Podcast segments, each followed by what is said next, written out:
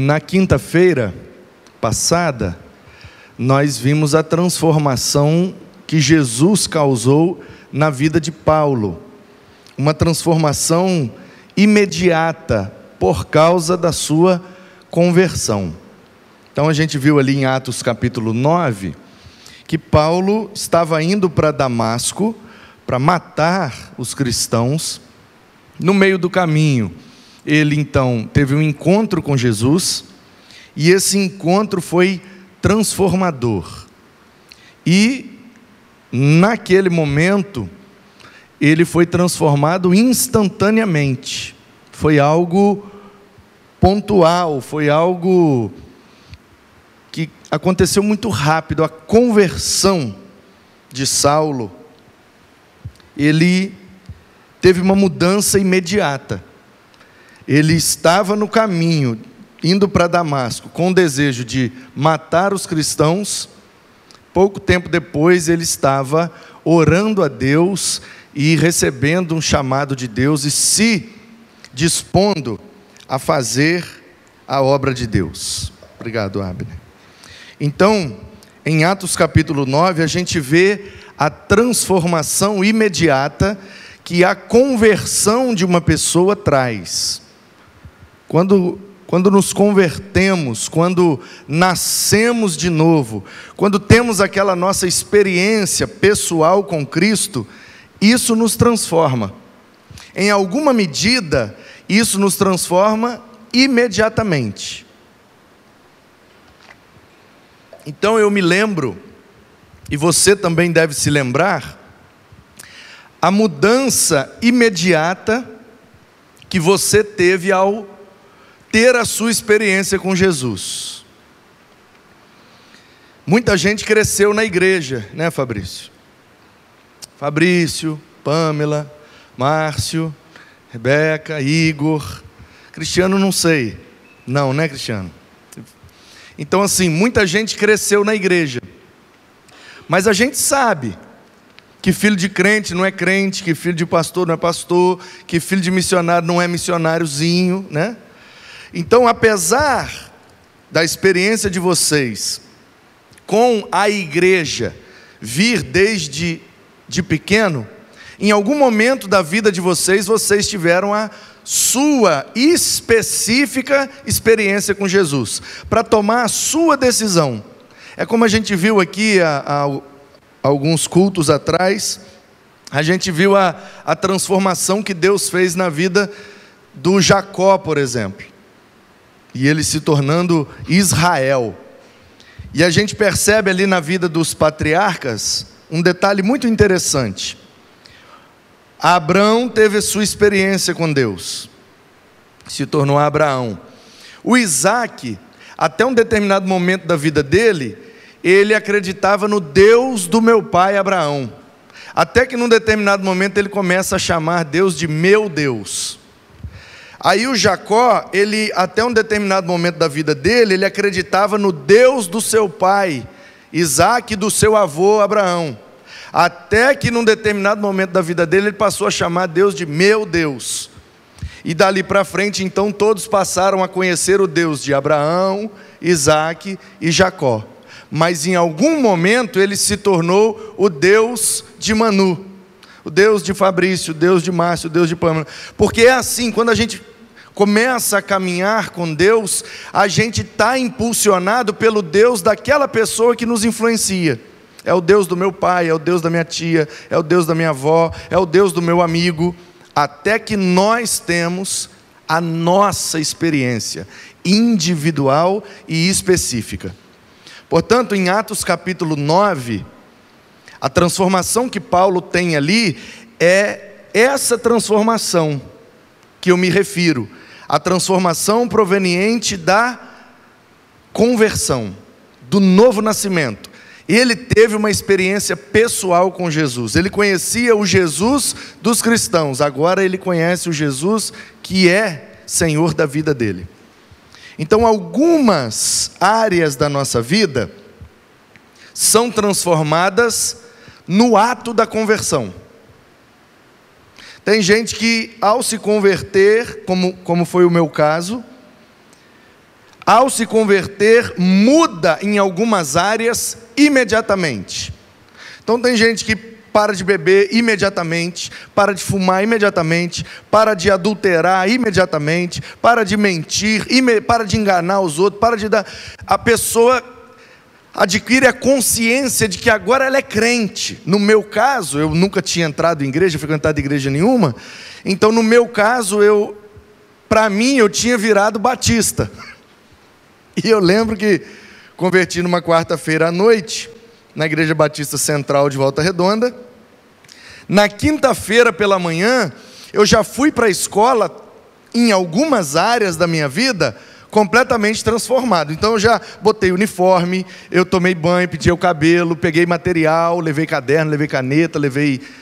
Eu, eu fui para a aula com aquela sensação assim: agora eu preciso demonstrar que estou transformado.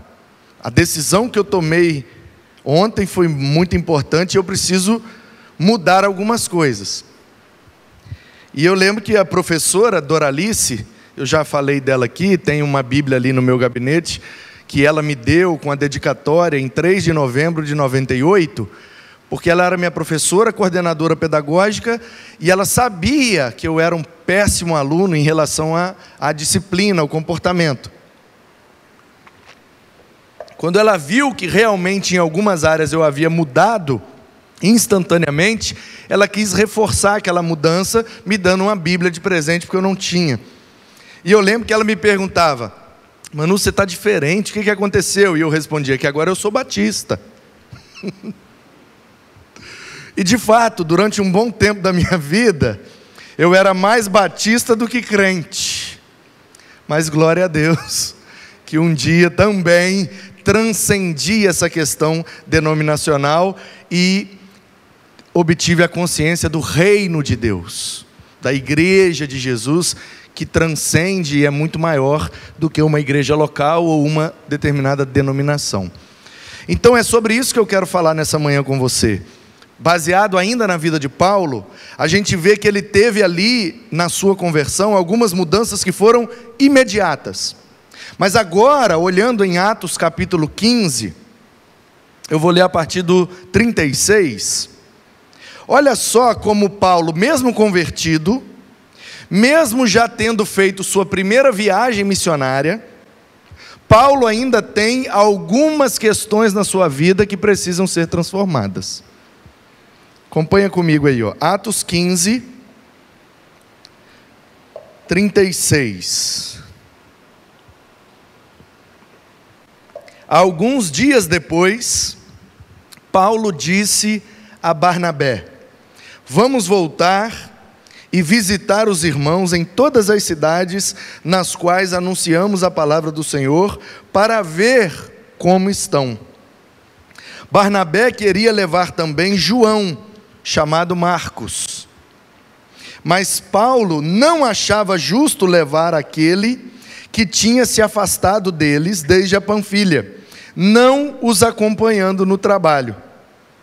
Houve tal desavença entre eles que vieram a separar-se. Então, Barnabé, levando consigo Marcos, navegou para Chipre. Mas Paulo, tendo escolhido Silas, partiu, encomendado pelos irmãos à graça do Senhor. E passou pela Síria, Cilícia, fortalecendo às igrejas. Olha só, Paulo já está convertido, Paulo já é missionário, foi discipulado na igreja de Antioquia, chamado por Deus, o Espírito, no capítulo 13, separai-me Barnabé e Saulo para a obra que vos tenho chamado. Então Paulo já era crente, já era discípulo, e já era missionário. Mas ainda assim, ele teve uma desavença com Barnabé, porque ele não queria levar mais o João Marcos. Na primeira viagem missionária, Paulo, como o segundo de Barnabé, porque se você ler Atos 13, vai dizer que na igreja de Antioquia, da Síria, e não a da Pisídia, que existiam ali vários líderes. Vários líderes. O primeiro da lista dos líderes relevantes da igreja de Antioquia, que era naquele tempo a igreja mais pujante, mais relevante, o primeiro da lista é Barnabé. O último da lista, Saulo. E aí o Espírito fala: me dá o primeiro e me dá o último. Então qual é a ideia? Na primeira viagem missionária, Saulo vai como auxiliar do Barnabé. E aí eles levam o João Marcos para dar mais um suporte. Então é como se Barnabé é o cara, é o primeiro da lista. Barnabé leva o Saulo, porque Deus mandou, mas eles precisam de alguém para auxiliar em outras demandas. Então levaram o João Marcos. Quando chegaram na Panfilha, o João Marcos não continuou com eles. Ele era meio devagar, ele era meio desanimado, e a coisa não fluiu com o João Marcos. Então, Barnabé e Saulo deram continuidade.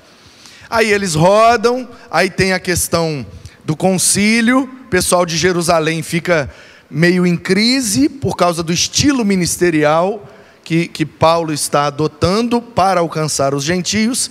Então há uma discussão na igreja de Jerusalém e Paulo vai à igreja de Jerusalém para então terem o concílio, ou seja, a reunião que vai decidir o que é que o Paulo pode ou não fazer enquanto missionário aos gentios. Ó, oh, Paulo, até aqui beleza, daqui para lá já complica. A questão da circuncisão, de guardar os sábados e etc, etc. A ideia dos cristãos de Jerusalém, como eles eram judeus antes da conversão, eles entendiam que os gentios precisavam primeiro adotar a cultura, o estilo de vida e a lei dos judeus para depois se tornarem cristãos. Não, o cara primeiro tem que circuncidar, primeiro ele tem que aprender a lei de Moisés, primeiro ele tem que aprender todos os nossos símbolos e ritos. Depois ele é inserido na igreja como um cristão, porque nós vivemos esse processo. E aí o Paulo entende que não é porque alguém viveu um determinado processo que todos irão viver aquele mesmo processo. A compreensão de Paulo é que Deus trata com cada um do jeito que precisa. Ora, se eu precisei ser judeu antes para depois virar cristão, é a minha história, é a minha experiência. E esse é o perigo, e é inclusive, na minha leitura, concordo com Paulo, o erro que a igreja de Jerusalém estava cometendo, achando que Deus só age se for do jeito que eles pensam que é certo. E muitas igrejas ao longo desses quase dois mil anos de igreja, caíram nesse mesmo erro. Só é crente quem vive o mesmo processo que nós. Se não for do nosso jeito, a gente nem considera crente. Percebe? Então, ao concílio, o Tiago, como pastor da igreja de Jerusalém, ele consegue conciliar bem essa questão mas, na hora de sair para a segunda viagem missionária, o que é que acontece? O Paulo não quer mais levar o João Marcos. E aí ele tem uma desavença com o Barnabé, de forma que, por causa do. Vamos, vamos dizer assim, ó, só para ilustrar. Barnabé é o missionário, o Paulo é o auxiliar, João Marcos é o seminarista. É o radical. Temos os projetos, né? Radical, Radical África, Radical Sertão, Radical Cristolândia. Jovens que se voluntariam para estudar e serem treinados para atuar nessas missões. Então, por causa do seminarista, o missionário abandona a missão. O Barnabé fala: Paulo, se você não quer mais levar o menino, então você pode ir sozinho. Eu vou ficar com o menino. E pega o João Marcos e vai para Chipre. E aí, o Paulo, que era o auxiliar, vira agora o missionário e convida o Silas para ir de seu auxiliar. E depois vem o Timóteo como seminarista. que é que eu vejo aqui? Eu vejo um Paulo imaturo. Eu vejo um Paulo colérico. Eu vejo um Paulo ansioso. Eu vejo um Paulo focado no resultado. Eu vejo um Paulo que não prioriza o relacionamento e o investimento para que as pessoas possam melhorar a sua performance, a sua vida e deixar um legado na vida daquela pessoa mediante o processo que ela viveu. Então o Barnabé vai embora, leva o Marcos, Paulo pega o Silas e vai para a segunda viagem missionária, e depois a terceira, e depois ele vai para Roma, e aí ele é preso, e aí nós já estamos falando de, de uns 20 anos depois, aproximadamente. E aí, uns 20 anos depois, talvez menos, mas entre 10 a 20 anos aí, o Paulo então está agora maduro, experimentado, preso, sabendo que vai morrer a qualquer momento. Está preso em Roma, vai ser morto pelo crime de, de rebeldia contra o imperador, afirmando que o imperador não é o César, que é o Cristo que manda em tudo. E aí então ele está preso, ele fica sabendo que o Timóteo está enfrentando dificuldades lá na igreja de Éfeso, ele escreve a primeira carta, e aí depois chega mais notícia, ele escreve a segunda carta. E na 2 Timóteo, capítulo 4, a partir do versículo 9, Paulo diz assim: Empenhe-se por vir até aqui o mais depressa possível, porque Demas, tendo amado o presente século, me abandonou e se foi para Tessalônica. Crescente foi para a Galácia, Tito foi para a Dalmácia, somente Lucas está comigo encontre Marcos e traga-o junto com você, pois ele agora é útil para o meu ministério. Quanto a Tíquico, mandei-o para Éfeso, quando você vier, traga a capa que deixei em Trode, na casa de Carpo. Traga também os livros, especialmente os pergaminhos. Alexandre o ferreiro me causou muitos males, o Senhor dará a retribuição de acordo com o que ele fez. Tome cuidado com ele também você, porque resistiu fortemente às nossas palavras. Na minha primeira defesa, ninguém foi ao meu favor, todos me abandonaram, e que isto não lhe seja posto na conta, mas o Senhor esteve esteve ao meu lado e me revestiu de forças, para que através de mim a pregação fosse plenamente cumprida e todos os gentios a ouvissem. Fui libertado da boca do leão. O Senhor me livrará também de toda obra maligna e me levará salvo para o seu reino celestial. A Ele a glória para todos sempre. Amém.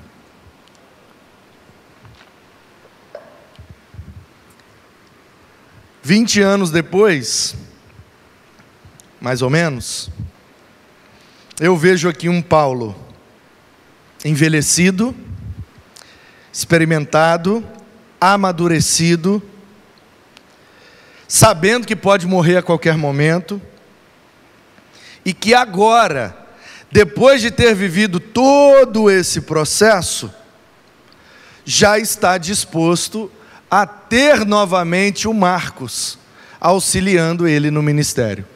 Tanto que o Marcos é o escritor do primeiro livro do Novo Testamento. Cronologicamente falando, o primeiro livro do Novo Testamento a ser escrito foi o Evangelho de Marcos. Que há, inclusive, uma grande possibilidade dele ter sido usado como fonte para o de Mateus e principalmente para o de Lucas. Então veja bem, o Paulo se converteu em Atos 9.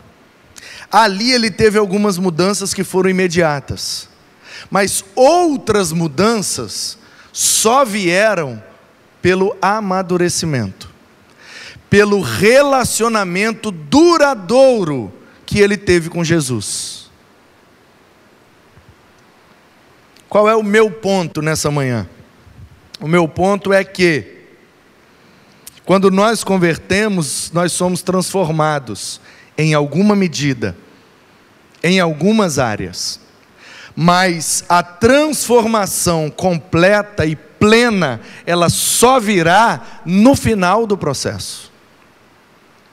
Algumas áreas da minha vida eu serei transformado se eu insistir no meu relacionamento com Jesus, esse relacionamento se tornar duradouro, e aí então algumas características mais fortes e profundas da minha personalidade só serão transformadas depois de um certo amadurecimento e por causa do tempo que eu me relacionei com Jesus.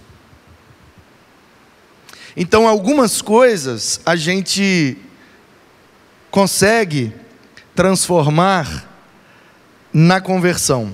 Outras coisas a gente só consegue transformar no processo de relacionamento com Jesus, e esse processo precisa durar até o fim da nossa vida. E é nítido, é claro, é, é alvo como a neve e brilhante como o sol do meio-dia que o Paulo que abandona o João Marcos em Atos 15 é completamente diferente do Paulo que agora chama o Marcos de volta, compreendendo a utilidade que ele tem. Ele não serviu para me acompanhar, ele não deu conta de ir com a gente na viagem, ele não levou jeito como seminarista de missionário, porque essa não era a vocação específica do Marcos mas o Barnabé não desistiu do Marcos. E por conta disso, o Marcos também, e aí eu quero colocar o outro ponto de hoje, que é a transformação que o Marcos também sofreu. Porque a gente pode olhar, o Paulo mandou o Marcos embora, agora o Paulo está chamando o Marcos de volta. O Paulo é o errado, o Paulo é o vilão, o Paulo é o, é o cara que precisava ser transformado. Peraí, mas o João Marcos também não precisava, não? Se o Paulo foi transformado no processo, o João Marcos não foi, não? Foi também. Por quê? Porque o cara que era lerdo em missões se tornou o primeiro em escrever. Ou seja, às vezes, a nossa transformação acontecerá de forma mais eficiente quando nós estamos fazendo exatamente aquilo que Deus nos chamou para fazer. Deus não tinha chamado João Marcos para missões. Quem chamou João Marcos para missões foi o Barnabé e o Saulo. Ele não se deu bem nesse ministério. Não fluiu, não foi bom. Só que aí depois ele resolveu escrever de maneira narrativa as histórias que ele ouviu falar sobre Jesus, porque ele não era um dos doze, então ele não é testemunha ocular de nada que ele relata no seu evangelho. Ele converteu depois ou durante o ministério de Jesus, mas ele não era um dos doze. Então ele ouviu dizer muita coisa e decidiu pegar o pergaminho e escrever aquilo tudo que ele ouviu para mostrar aos romanos, e fica claro isso, que Mateus escreve aos judeus, que Marcos aos romanos, Lucas aos gentios, aos gregos principalmente, e João à igreja, fica claro que Marcos quer alcançar os romanos para Jesus. E ele entende que a melhor maneira de fazer isso é escrevendo o evangelho. Percebe? Para ir viajando e pregando, ele não serviu, mas para escrever o Evangelho, quantas e quantas pessoas ao longo desses dois mil anos não foram convertidas através de um trecho do Evangelho de Marcos? Portanto, ele contribuiu com a conversão dos romanos, e ao longo de toda a história da igreja, toda vez que alguém usou um trecho de Marcos, para alcançar alguém para Jesus, Marcos está ali desempenhando o seu ministério, escrever o evangelho para alcançar mais pessoas para Cristo. Nisso ele foi bem sucedido. Então, perceba que o mesmo Paulo, que pelo amadurecimento foi transformado em outras áreas que precisava, da mesma forma o João, Marcos, foi transformado em algumas áreas que precisava, porque os dois, ao final do processo, tinham descoberto qual era a sua vocação específica. Por que é que a gente sofre no processo? Porque a gente não está encaixado no lugar certo. Tem uma imagem muito comum aí na internet, que é uma cabeça de alho. Uma cabeça de alho assim, bem grande. Quem não, não cozinha não sabe o que é uma cabeça de alho. É o, do jeito que o alho sai lá na, na natureza, né? É, vários alhos juntos assim na mesma cabeça, um bulbo, né? Aquilo é bulbo, Ana Paula? Sei lá. Cadê Ana Paula? Sumiu. Então, eu já eu vi uma imagem, talvez você tenha visto também. Uma cabeça de alho assim gigante, onde tem assim um alho, alho, alho, alho, alho redondinha, vários alhos formando aquela cabeça. Aí tiraram um alho e colocaram um gomo de mexerica. Você olha a imagem, o, o gomo de mexerica tem o mesmo tamanho do alho, a mesma espessura e a mesma curvatura. Quando você bota o, o gomo da mexerica naquela cabeça de alho, ela encaixa ali certinho. Mas aquele não é o lugar dele. Não é todo lugar que a gente se encaixa que é o nosso lugar. É por isso que a gente sofre. O cara foi chamado para pregar, ele tem o dom de evangelista, pregar para alcançar pessoas para Jesus, mas ele quer ser baterista. Aí ele sofre no ensaio, ele sofre no culto, fica pesado, ele tem vontade de quebrar baterias, baqueta, ele briga com o ministério de louvor, ele quer de um jeito, outra hora quer de outro, é um problema, é um sofrimento terrível, porque ele até sabe tocar bateria. Porque tocar bateria é um talento, não é um dom. Ele é até um bom baterista. Mas de maneira específica, Deus não chamou ele para tocar bateria. Deus chamou ele para pregar o evangelho. O dom dele é de evangelista. Quando ele fala de Jesus para alguém, dois minutos a pessoa está chorando e querendo Jesus. Mas ele passa duas horas na bateria e não acontece nada. Então, por que é que o João Marcos sofreu? O Paulo também é o vilão da história? Não, gente. Os dois estão errados. O Paulo está errado de não ter a paciência com o menino. Mas isso faz parte da personalidade do temperamento de Paulo. Ele está no processo de transformação. Ele está no início do ministério. Mas o João Marcos também está errado por ter aceito um convite, sabendo que ele ia ter que andar, fugir, correr, e ele é lerdo para o negócio. Então os dois estão errados. Porque os dois estão no início do processo. Agora, no final, olha como é que os dois estão bem melhores. O Paulo está sensato, equilibrado, chamando o Timóteo para visitá-lo e trazer o Marcos junto, porque agora ele entende a utilidade do Marcos.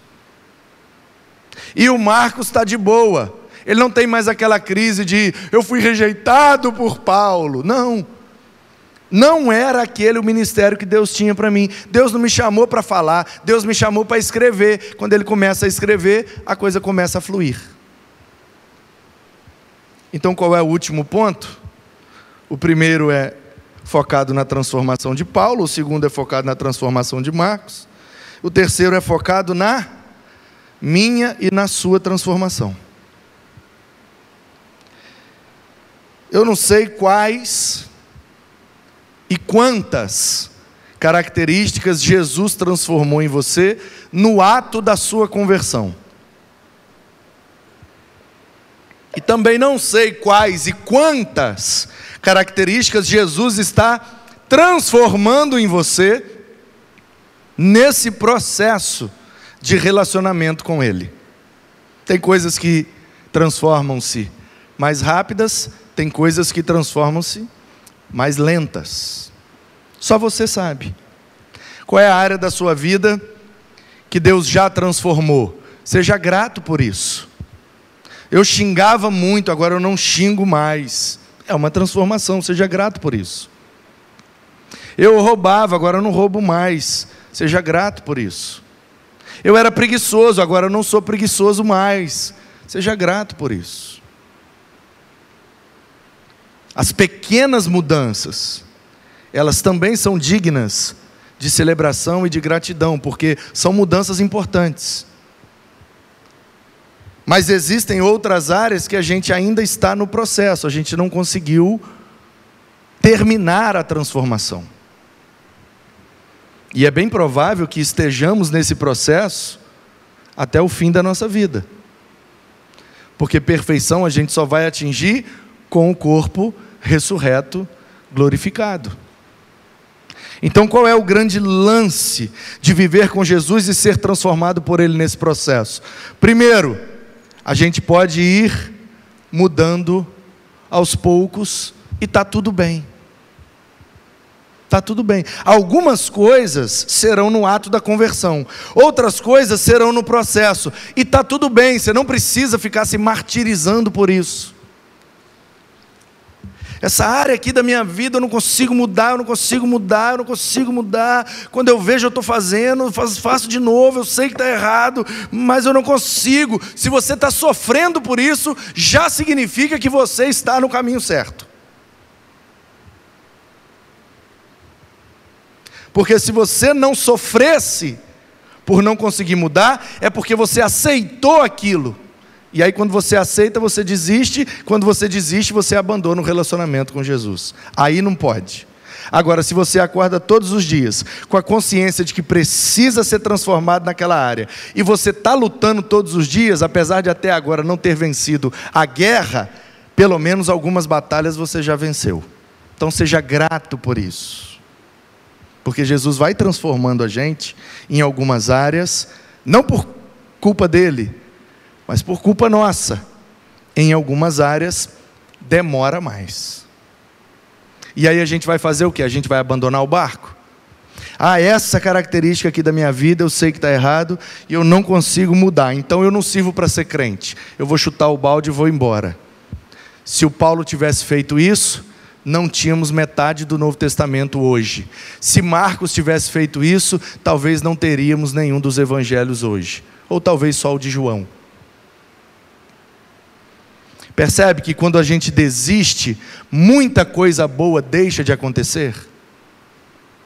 Então, se você está no processo de transformação, você está no caminho certo. Talvez não esteja na velocidade certa, mas no caminho certo. E no nosso caso, o caminho é mais importante que a velocidade. Então, aceite a transformação que Jesus quer fazer em você, para que Ele possa fazer nos outros através de você. E é essa consciência que nos ajuda eu preciso permitir e cooperar com Jesus para Ele transformar essa minha característica, porque quanto mais rápido eu for transformado, mais rápido Ele transformará outros através de mim, e mais produtivo será o meu ministério. E aí é a segunda coisa. Então a primeira é ter a consciência, a segunda é experimentar essa transformação. Porque quando a gente começa a ser transformado em algumas áreas, a gente começa a perceber que várias pessoas ao nosso redor vivem aquela mesma dificuldade. E é exatamente aí que Deus vai nos usar para ajudá-las na transformação, uma vez que nós já fomos transformados. O que é que facilita esse processo? Quando nós estamos no lugar certo. Às vezes você está encaixado certinho num lugar eu sou do louvor, eu sou professor de EBD, eu sou voluntário no Ministério Infantil, eu faço isso, faço aquilo, faço isso, faço aquilo, eu sou diácono, eu sou da ação social, eu sou da transmissão, eu fico no data show, eu gravo culto, eu faço... tem muita coisa para fazer e tem muita gente fazendo muita coisa. A pergunta é: eu estou no lugar certo? No lugar que Jesus realmente me quer?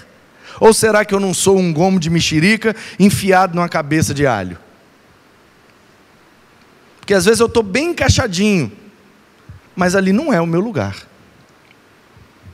Então a gente precisa fazer essas reflexões, conversar com Jesus a respeito disso, pedir a Ele que nos oriente, que nos ilumine, para que a gente possa aceitar o processo de transformação, cooperar nesse processo, para que a gente esteja então no lugar certo.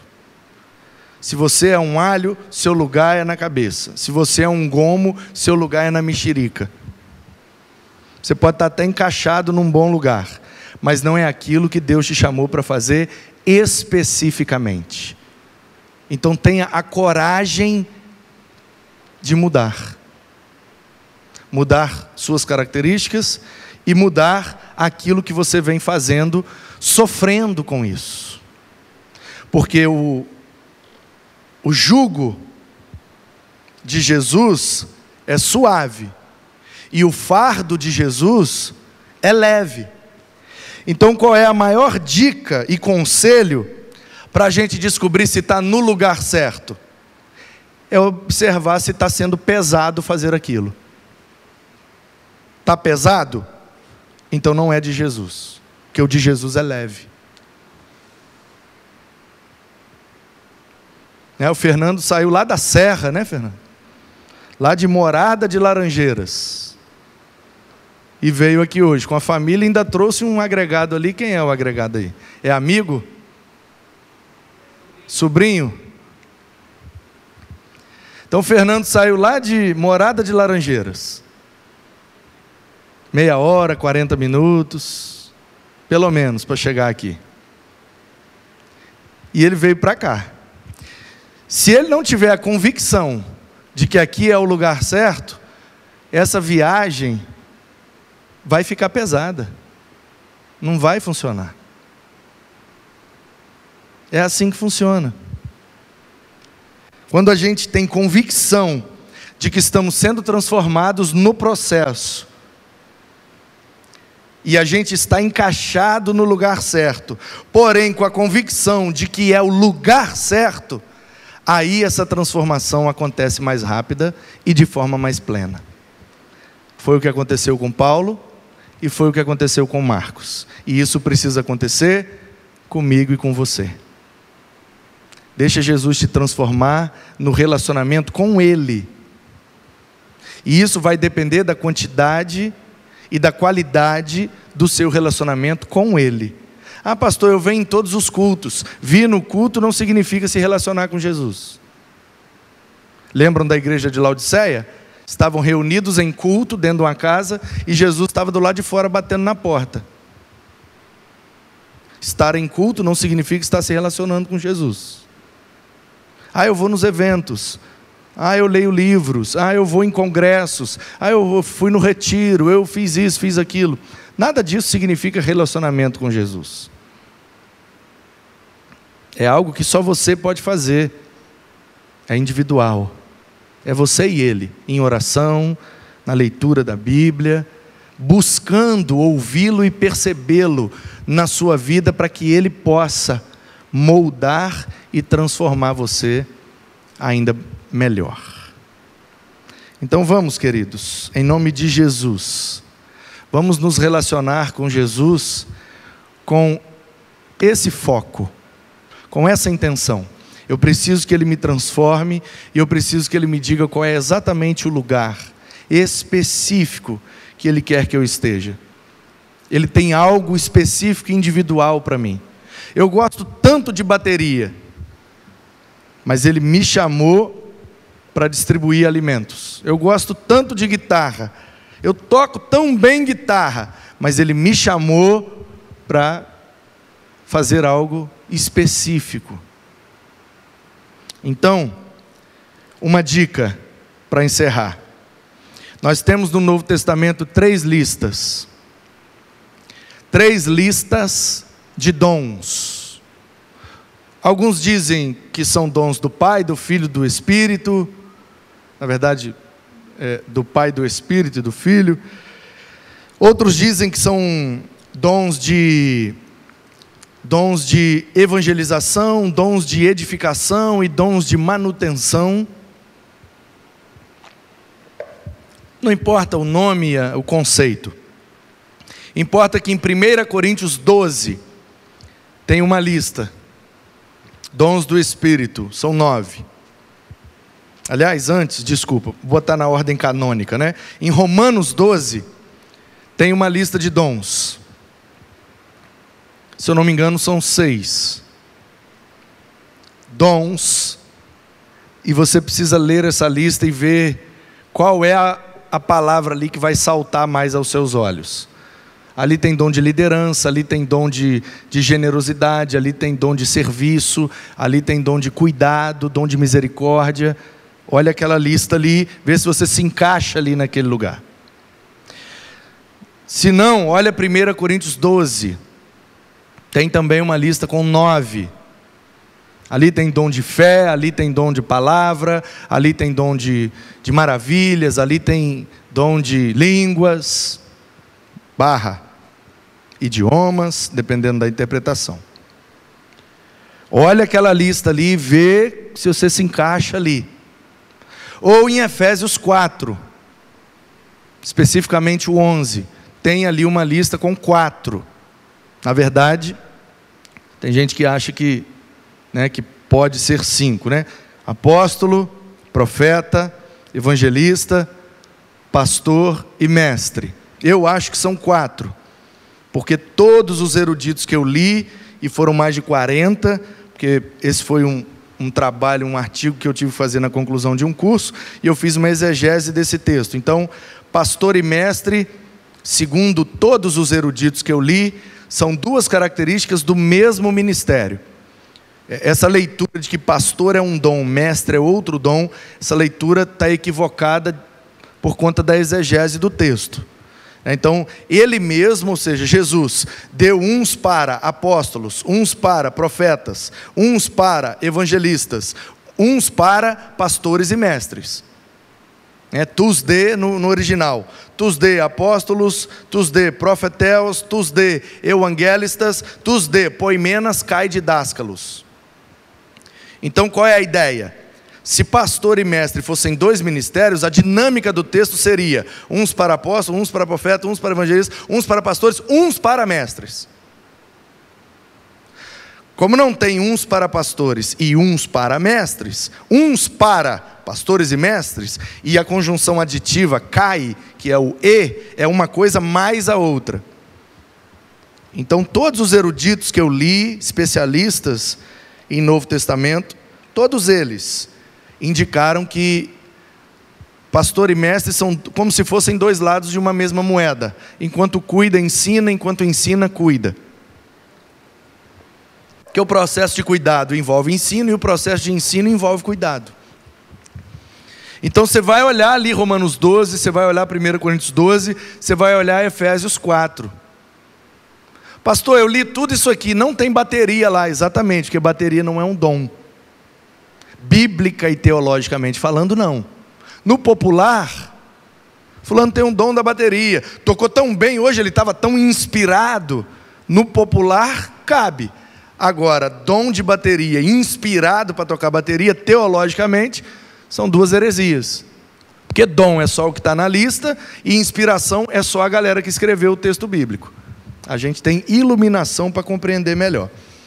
Então, dá uma olhada. Dá uma olhada. Nossa, pastor, sabe o que eu descobri? Eu descobri que eu estou na igreja há 30 anos. E o que eu faço na igreja não tem nenhuma dessas três listas. Muito prazer, você está na igreja fazendo somente o que você tem habilidade para fazer, não necessariamente o que Deus te chamou para fazer. Sabe por quê, irmãos? Com todo respeito e com todo carinho que eu tenho pelo Márcio, pelo João, pelo Denis, pelo Lucas, pelo. Todos que passaram, o Olavo, que agora está começando, e é o instrumento que eu levo mais jeito, é a bateria. Todo carinho que eu tenho pela bateria e pelos bateristas, a igreja sobreviveu centenas de anos sem bateria. E se a gente tirar a bateria da igreja, ela continuará existindo e sobrevivendo. Sabe por quê? Porque a edificação da igreja não depende da bateria, depende desses dons. Essas três listas, se você tirar, a igreja acaba. se não tiver palavra, se não tiver fé, se não tiver sabedoria, se não tiver generosidade, cuidado, misericórdia, se não tiver apostolado, evangelismo e, e ensino, aí a igreja acaba. A igreja não depende de ar-condicionado, a igreja não depende de sonorização, a igreja não depende de computador, de trans... a igreja depende de Deus executando os dons e ministérios através do seu povo para edificação do seu próprio povo. É disso que a igreja depende, ou seja, é disso que sua vida depende. Pastor, não sou transformado em nada, é porque você não está encaixado em nenhuma dessas três listas. Porque tocar bateria, você vai tocar bateria 50 anos e seu caráter não será transformado em nada, porque ali pode ser só música. O grande lance é como é que a gente vai transformar a música em adoração. É quando eu compreendo que a música existe para o exercício de algum ministério, algo específico que Deus tem através de mim. Aí eu viro a chave, aí a coisa acontece. Fica leve e muito mais produtivo. Porque se Paulo insistisse com o Marcos em fazer missões, o Paulo ia passar raiva até o final da vida e o Marcos ia sofrer até o final da vida. Então, às vezes, é melhor a gente sair daquilo que não é para nós e focar naquilo que Deus nos chamou para fazer. Que você possa viver essa experiência. E caso tenha dúvida, caso queira conversar mais sobre isso, me chama e se você tiver dificuldade, a gente caminha junto até descobrir qual é o seu lugar, se você é um alho ou se você é um gomo de mexerica. É bom que Deus nos abençoe e nos transforme a cada dia para honra e glória do seu próprio nome.